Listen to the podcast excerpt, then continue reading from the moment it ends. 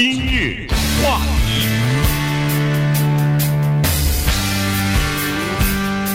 欢迎收听由钟迅和高宁为你主持的今日话题。呃，在这个不久的之前啊，大概几天之前呢，有一个年轻人刚刚从呃麻省理工学院毕业啊，那么二十五岁，他是学呃电脑的。那毕业以后呢，他就要想进入到一个呃这个赚钱比较多的一个领域当中。那呃。最好的领域就是对冲基金了，于是他就发表了篇宏愿啊，他说他进入到这个呃华尔街对冲基金里边去呢，其实赚钱并不是为了他自己的生活，因为他仍然要过着和这个研究生一一样的这个生活啊，呃，生活相当的简朴。那么他多赚钱是为什么呢？是为了做好事、做善事，为了解救和就一些这个生活在贫困线之下的一些，比如说非洲啊和这个一些那方那方那面的人啊。那么他的这个呃消息或者他的这个东呃志愿出来以后呢，志向。呃，表达出来之后呢，就引起了人们的讨论。于是，《纽约时报》的专栏作家 David Brooks 呢，就有一篇文章，我们觉得蛮有意思的哈，跟大家一起来想一下，呃，跟呃大家一起来讲一下说，呃应该怎么样来看待这个问题。对这个问题的引发呢，实际上最早是引发在《华盛顿邮报》上面哈，《华盛顿邮报》呢有一个记者叫做 Dylan Matthews。他在礼拜天的时候写了一个报道，他就是报道了刚才说的这个二十五岁的年轻人 Jason Trigg。他从麻省理工学院毕业了以后呢，进入到一家对冲基金的公司，他的收入非常高，所以他就下了这么一个誓言。他说：“我的薪水当中呢，我就留最小的一部分给我自己，让我过最简单的，像是一个大学里面的研究所的研究生一样的生活。那我们可以想象，几乎就像住那个集体宿舍一样。然后我把我赚的钱的多余的部分。”以每个人两千五百美元的这种分份的方法呢，分成几份或者是多份，因为他看到了一个报道，这个报道是说，只要一个人贡献两千五百美元的话，就可以救活一个死于疟疾的病人。而我们知道，在非洲的一些国家呢，死于疟疾的人是很多的。这个疾病其实在美国已经没了，现在这种疾病非常容易治疗，可是呢，在有一些国家还有。所以他说，两千五百美元能救一条人命的话。那我这一年下来有多少个两千五百美元啊？我可以救多少条人命啊？所以他觉得自己非常的崇高。他受了谁的影响呢？他受了一个叫 Peter Singer 的人的影响。如果大家还记得，我们仅仅是上个礼拜吧。给大家介绍了几个年轻的优秀的大学生，他们申请大学的论文的时候呢，曾经提到过这个人。这个人是普林斯顿大学的一个教授，他是研究生物和伦理学的这么一个结合的这个科学的，同时也是美国现在非常有影响的一个慈善主义者。他不是慈善家，因为他钱没多到那个程度，但是他是鼓吹慈善的。他在普林斯顿大学的时候呢，曾经说过一句话，得罪了普林斯顿大学，但是普林斯顿大学拿他没办法啊，他就是说。我通知普林斯顿大学，我将不会把任何的我的一分钱捐给你。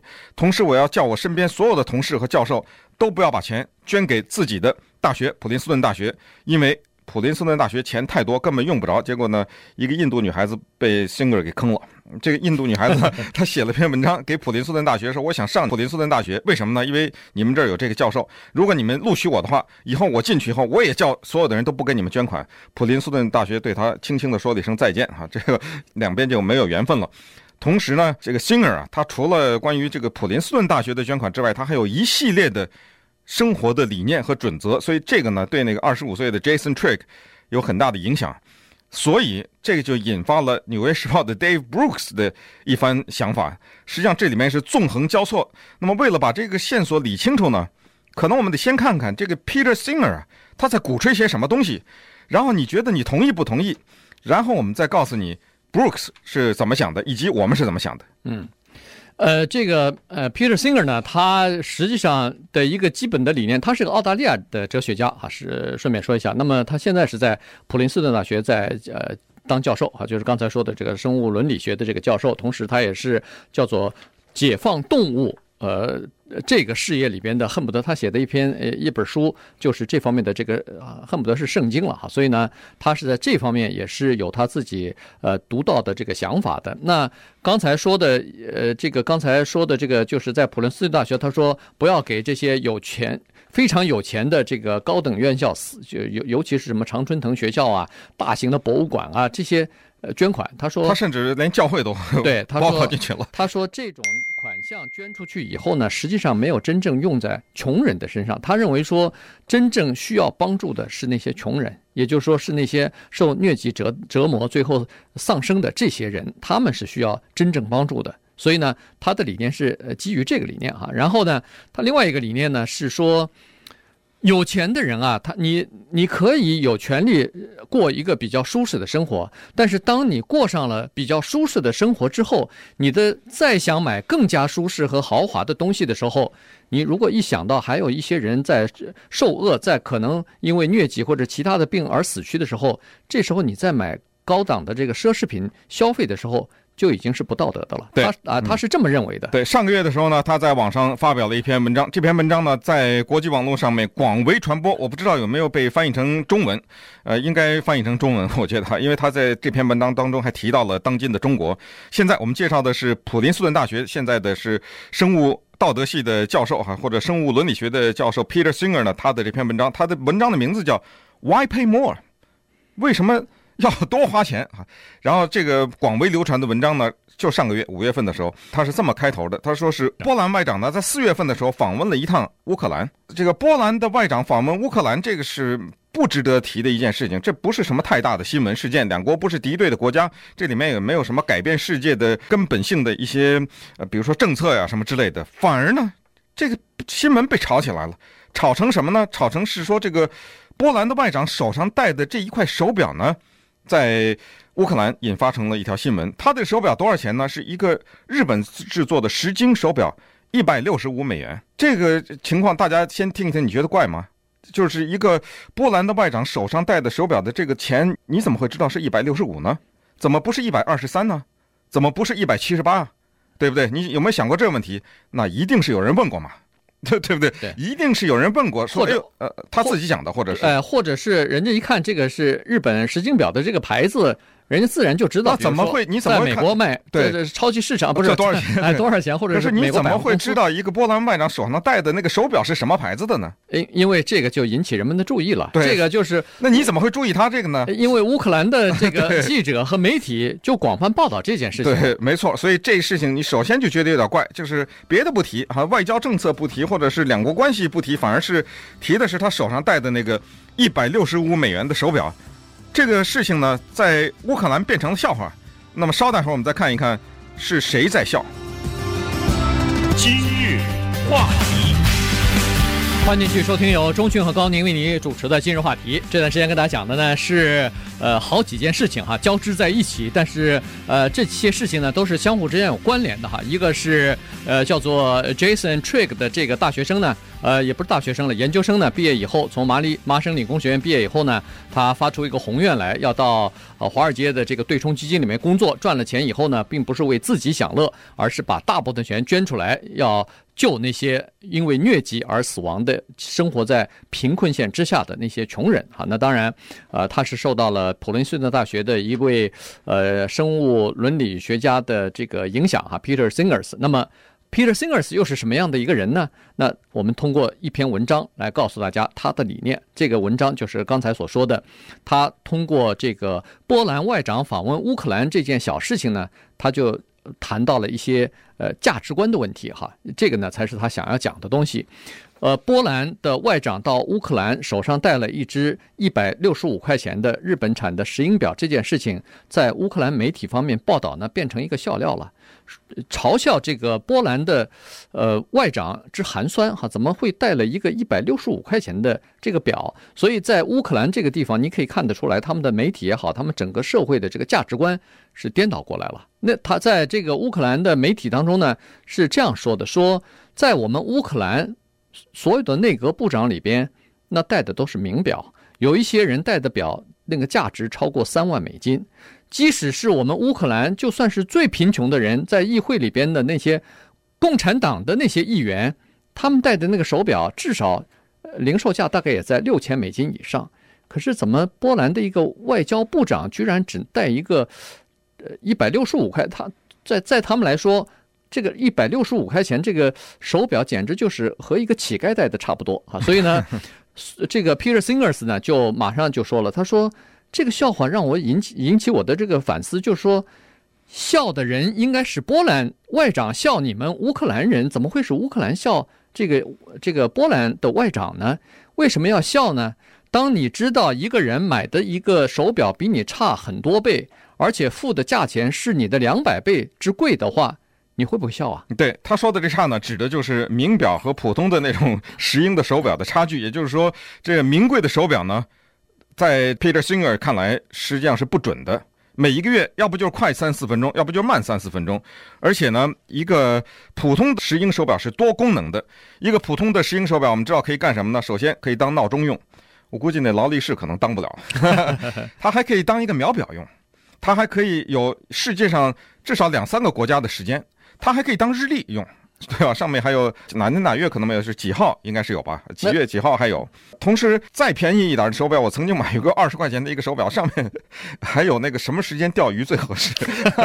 呃，就是它上面到什么区域啊，上面画的它显示一条鱼、两条鱼、是三条鱼，反正挺好玩的啊。这么一个电子手表，就是说它的意思呢，就是说便宜的手表又准又实用，那贵的手表呢，首先比那个便宜的贵好几百倍，然后又不实用。对吧？对。那么凭什么你花贵好几百倍的这个钱去买一个不中用的东西？就是中看不中用的东西。这是 Peter Singer 发出来的大声的疾呼。那么他从这一点呢，又引申出来他的一些想法。但是这里呢，先抛开这个波兰乌克兰不论呢，我觉得有一个东西他可能不能否认，但是他没有提啊，就是人类对于实用和美的追求呢，这是人的天性。即使人在坐在山洞里的时候，拿在那个碗上面还要画朵花呢，对吧？所以人呢。它是这个东西，就是一个东西，它不是纯粹的为了实用。如果你让一个劳力士手表又能告诉你时差，又能当秒表，又能当闹钟，又能当什么，又能听收音机什么的，那它就不是劳力士手表了嘛。戴劳力士手表的那个人，绝对不是为了时间。这你要承认，对，他不是为了看时间，也就是说，你告诉他们，哎，你这个手表一个月啊慢三分钟，谁在乎啊？一个月快三分钟，我不在乎。这是实用和美的这个之间的一个很大的一个差距。汽车也是如此。有人说，汽车不就是把你从 A 点到的 B 点吗？你开一个两千块钱的车跟二十万的车有什么差别？二十万的车会让你能更快一点的到达吗？从 A 点到 B 点，应该不会吧？坐经济舱和坐头等舱，那坐头等舱的人会更快到达吗？呃，都没有这个区别。所以这里面呢。是有这个一个层面在这里面还是不能忽视的，但是呢，呃，Singer 在这里他专指的就是，如果把他这个议题呢放在波兰和乌克兰的上面，他就意义重大了。原因就是我们想问问那个共产党的议员或者是其他的那些议员，你这个钱哪来的？嗯，你怎么会带三万块钱的手表？如果你的薪水使你没有这个能力带这三万美金的手表的话，我们想问问你，你手上那个手表是哪里来的？你能不能解释一下？对，他在这里头也就说到这个问题了哈，也就是说，实际上呢，呃，戴手表他在这儿也提到了啊，他他提到了一八九九年这个呃 Thorstein 呃 Weblen 他的一篇呃蛮经典的呃著作书，哎、呃，一本书就是这个有钱有闲阶级的哎有闲阶级论，在这里头呢，他就提到了，就说呃人们所当一个社会的地位哈。呃，或者是财富本身，它不是由一个人的知识和智慧来决定，而是需要用钱来显示自己财富的话，这个没有别的目的，这个就构成了就是现在我们所说的叫做奢侈品的消费。嗯，实际上你买一个几万块钱的包，买一个几万块钱的表，实际上不就是要告诉别人说，老子有这个钱，我我 我我就是要告诉你，很多的人，大部分的人消费不起，但我消费得起，他就是传达这样一个信息啊！你必须要理解到，他不是没事儿，呃，花那么多钱，呃，就是烧的，他不是傻，他就是要传达这个信息。这个就是现在的这个奢侈品消费的一个基础啊。对，这个在一八九九年的时候，就这个 Veblen 就已经把这个给定性了。他用了一个后来一直被经济学家使用的词汇，叫做 conspicuous 呃 conspicuous consumption，这意思就叫做招摇式消费。对，就是这个消费没有什么实用的价值，但是它的纯粹的目的就是要让你看到我比你高，我比你高一等，嗯、我就是作为一个人来说，你比我低一等。他他想传达这个讯息。对，那好了，在这种情况的时候呢，呃。这个 Peter Singers 他就说了，他说实际上在乌克兰哈，应该是要反过来要追究这些呃高官为什么戴这么贵的手表，因为在乌克兰这个地方还有很多的人，至少是不是有一半的人是生活在这个贫困线之下呀？在、嗯、对，可能不止呢，哎，可能还不止呢哈。那么他说，在乌克兰的这个呃生活，就是每个平均的工人的薪资啊，他就可能要十年甚至二十年才可以买得起那个三万块钱的那个手表。那这个他们的这种部长或者是议员。他们是哪来的这个钱？你必须要问一下。这个纳税人应该是问一下，我们是不是付给这些部长或者是高官太多钱了？如果他们的薪水和我们也差不多的话，那他凭什么能买得起这个手表？他是不是还有其他的灰色收入？哈，所以这个就是真正要谈的。那当然，Peter Singers 在这个文章里头他也提到了呃中国，他说中国的政府了解这个情况，所以呢，这次在打击或者是反腐的这个行动当中呢。他就呃提出一个具体的东西，就是呃不许禁止你收昂贵的礼品，不管你是从任何的下属还是从这个呃供应商那儿都不可以收昂贵的礼品。所以现在中国的高官不太敢戴那个昂贵的手表，尽管家里头有很多，但是不敢戴。而且这个呃在中国高档的名表的市场现在一落千丈，没什么人敢买了。嗯、对，当然这个是社会舆论的影响嘛。所以 Peter Singer 啊。他在自己的这个 Why Pay More 这篇文章里呢，就说了最极致的一句话。这句话呢，他是引用美国钢铁大亨卡内基的一句名言，就是说，当一个人死了的时候，还是有钱人的时候，他的死是一种耻辱。那么意思就是说，你应该在生前就把这个财富给分了嘛，捐出去嘛。对，那卡内基自己当然是做到了这一点哈，他的分文没留，把自己的钱全部给捐出去了。可是呢，就是这么一个有崇高理念的 Peter Singer 啊，他不是刚才讲影响了一个年轻人吗？呃，其实不止一个，还有那个其实很多年轻人，包括那个小孩，印度小女孩子哈。但是这个影响了这个 Jason Trigg 以后啊。引发了一些争论，就是说这个影响有的时候不一定是对，有时候你会想说，哎，这不是大爱吗？我们不是在宣布大爱吗？大爱有什么错呢？那稍等一会儿，我们再看看这个当中这个思维上面有没有可能存在一点问题。今日话题。欢迎继续收听由钟迅和高宁为你主持的今日话题。这段时间跟大家讲的呢是，呃，David Brooks 啊一篇文章，是《纽约时报》的哈。他呃根据这个一个年轻人啊，Jason Trigg 啊，他的呃发出来的宏愿呢，呃提了一下自己的想法哈。他说这个二十五岁的年轻人学电脑的。一个精英分子啊，他从麻省理工学院毕业之后呢，到华尔街呃的对冲基金里边去挣大钱，做一个高收入的工作。那但是呢，不是完全为了自己的享受，而是呃维持自己比较简朴的生活，同时把大部分的钱呢要捐出来。而且他呃居然说终身都想这么做哈，就是如果要是两千五百。块钱就可以救一条人命的话，这些人生活在极度的贫困之中，呃，可能这个由于疟疾啊什么的就死亡啊之之类的哈。他说，如果要是两千五百块钱可以救一条命的话，那我一年就可以救好多人。那么这一辈子下来，不是救很多人吗？那这个 David Brooks 当然是表扬了一下哈，说这个绝对是一个认真的、有道德的这么一个年轻人。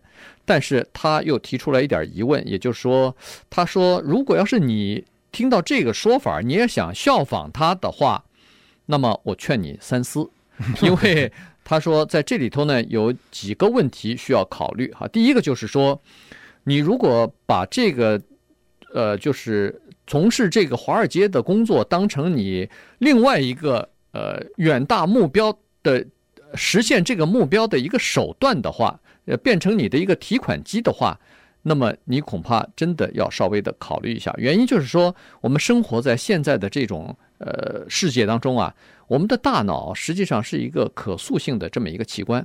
当你每天做一件事情的时候，它都会改变一点你原来的想法，也就是说，和你以前的那个想法就开始有些不同。所以你每时每刻，实际上一个人在这个环境当中，每时每刻都在改变。你变得更加像你周围的那些人。如果周围的那些人都是追逐名利的话，那么你逐渐的也会受他们的影响，呃，偏离你自己设立的那个比较宏伟的目标。尤其这个目标和你周围的这些和一般的人都没有这个中间的差距大的话，你就更不容易实现。这个我就想起中国的这古话，真的是有道理，叫“近朱者赤，近墨者黑”嘛。对，当然这里面你还得近呐，对不对？你有一个主动的意愿，但是有的时候呢。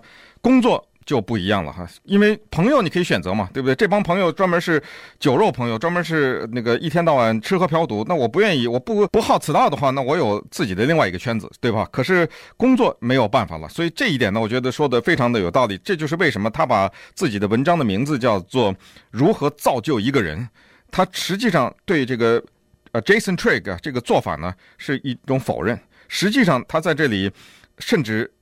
几乎大声的几乎说，此人的做法不可效仿啊啊！因为，你不要听他说的很崇高啊，而且他很可能真的一辈子都这样做，但是不可效仿。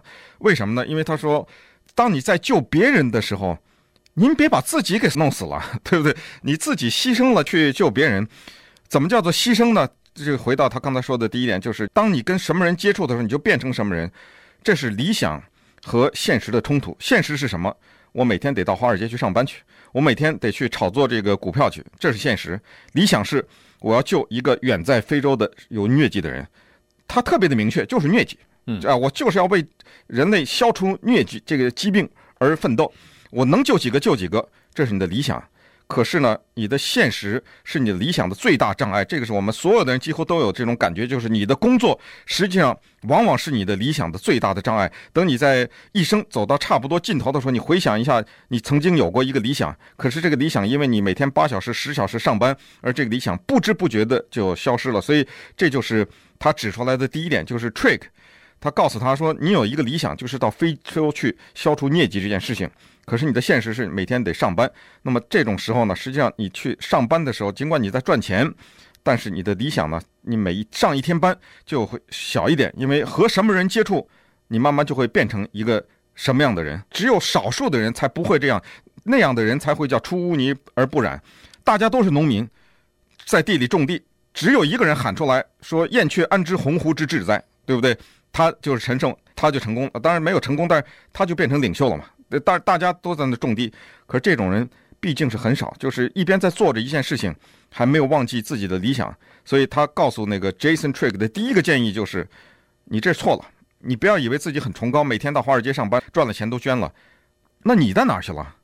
你不是就变成一台机器了吗？嗯、对，他的意思就是说，如果你能做到的话，当然很好，很崇高，但是别的人不要学，因为别的人不见得能做得到啊。这是第一。第二呢，就是说。对一个违反自然规律的一种这个爱呀，恐怕要值格外的警惕。他说：“怎么说呢？他说，你看哈，从理性的角度来讲，对待任何世界角落的任何的一个孩子，你都应该和爱自己的孩子一样爱他们，因为他们和你的孩子一样宝贵。”这理论上没有错吧？说，呃，在津巴布韦的、在巴基斯坦的、在阿富汗的这些孩子，嗯，儿童，这都是天真可爱的，和你自己的儿子、女儿应该是一样的。但是不是每个人都是这么看的。什么巴基斯坦的？我隔壁老张那个孩子我都不喜欢，对，对不对？这个抽象的生命价值和你身边真实的你自己的血肉的这个和你有骨肉之亲的这个孩子。那能一样吗？那是不一样的。你每天跟这个孩子在玩，你每天呵护着他，抱着他，你每天呃要抚养他，要教育他，和那个你没从来没有见过的一个非洲的马上就要饿死的一个孩子，那是不是？等同的，那不是一样的。非洲的那个孩子只是一个统计数字，是只只是一个代号。呃，你怀里抱的这个才是确确实实的，所以这这一点是蛮重要的。对，所以这个也确实是这样哈。所以再加上了，就是说，当你选择了一个职业，每天的激情来自于一个抽象的和遥远的世界的时候，哪怕你是做善事，恐怕这个也会。逐渐的会消失啊！随着时间的推移，你恐怕这个激情逐渐的就减少了。你一个人如果要是不太喜欢这个工作，尤其这个工作对你的这个不管是时间和精力都是要求很高的投入的话。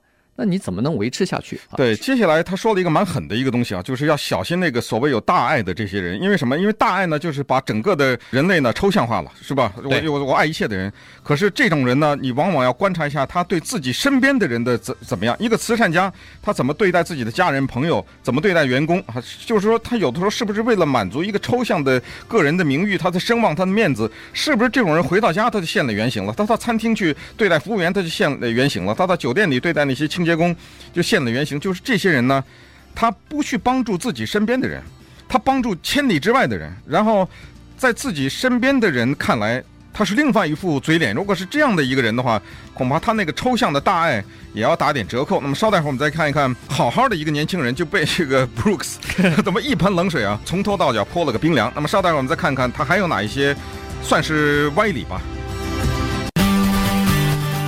今日话题。欢迎继续收听由中讯和高宁为你主持的今日话题。这段时间跟大家讲的呢是，呃，《纽约时报》的专栏作家 David Brooks 的一篇文章啊。他根据呃一个年轻人 Jason Trigg 啊，从麻省理工学院毕业的年轻人的一个宏愿啊，想要做善事的一个宏愿呢，他引发了自己的一些思考啊。所以我们提出来呢，跟大家一起来分享一下，蛮有意思的。他是从另外的一个角度呢去看待这个问题，因为。一看到这样的年轻人这么有志向啊，这么为了呃这个帮助生活在贫困线之下的一些穷人而放弃自己忧郁的生活的时候呢，我们一般都是拍手叫好，一般都是鼓励大家去学习的。但是 David Brooks 呢，从另外的一个方面呢，指出这里边的一些呃，就是可能遇到的障碍吧，至少是或者说在这里边可能呃我们平常不太思考的一些问题哈。刚才提了几个，那第另外的第三个呢，他就说最重要的就是他担心啊，如果要是一个人。去华尔街上班，但是他上班的目的是为了赚钱，来实现自己更崇高的目标的话，他说这个可能会让一个人变成这样一个，呃，就是只看目的而不择手段，为了达到目的而不择手段的这么一个人啊。他说，呃，你如果去华尔街去赚钱是行善，那么你就等于把自己变成一个叫做重新分配财富的机器了。那如果你有一天变成一个政府首脑或者是一个呃部门的负责人的时候，你是不是也开始用你自己的这个行为或者是理念来制定一个国家或者一个地区的财政政策呢？嗯，对，就是实际上你自己本人已经变成了一种政策了。对，就是再说白一点呢，就是内心死亡。就是这个人实际上他每天去上班。他实际上是处在一种半死亡的状态，因为这不是他的理想，这不是他的志向，他的志向远在千里之外、万里之外呢。但是呢，为了实现他那个志向，他必须得去做这个他没有激情的事情，那就是到华尔街去上班。那么，为什么要把自己给搭进去啊？这是一个问题。还有一个就是刚才讲过的，就是大爱和小爱之间的区别，就是一个人。如果你的那个目标啊是所谓是形而上的，或者是更高一层的这种超越性的对于人类的爱，那你是一个善人。但是遗憾的是，在我们生活中有一些人呢，他做善事，他未必是个善人。这句话我觉得他说的是掷地有声啊啊，在这里他就是说，我们不想看你做了什么善事，我们想知道你是不是一个善人，因为有一些人他。好像是用金钱呢去买一个安心，或者是买一种名誉，就是通过大肆的宣传自己的捐赠来证明，你看让全世界来看我是个善人。但是那可能是几千里以外的人并不认识他，或者并不知道这个人是真正的情况是怎么样。但是知道他的人，他身边的人呢，实际上知道这个人并没有他表现出来的这么善吧？哈，所以他把这个大的目标呢。把它放小，放到一个人的身上，就是年轻的这个 Trick，这个年轻人身上，他就是告诫他，他说，人们在选择这个职业的时候呢，有的时候很难找到一个这个职业正好跟自己的理念相同的，完全一样的，跟理想。其实是做得到吗？也做得到，单看你愿意不愿意做。比如说他在这里没提，但是我觉得有一种人就是这样的人，就是传教士，对吧？比如说他认为有一种理念，他应该去散播某一种理念。他就去了，他真的去了，就跑到非洲啊什么这样，我们都认识这样的人啊。他就真的跑到那些地方，终要不就是终生，要不就是常年的住在那个地方去传教去。包括早年到中国的那些传教士都是这样。Brooks 尽管他没提传教，但是他在这里对 Trick 有了一个忠告，就是说，我告诉你，如果你的理想真的是到非洲去救那些人的话，你就去吧，呃，别到华尔街上班去。对，您就打包直接飞到那儿去。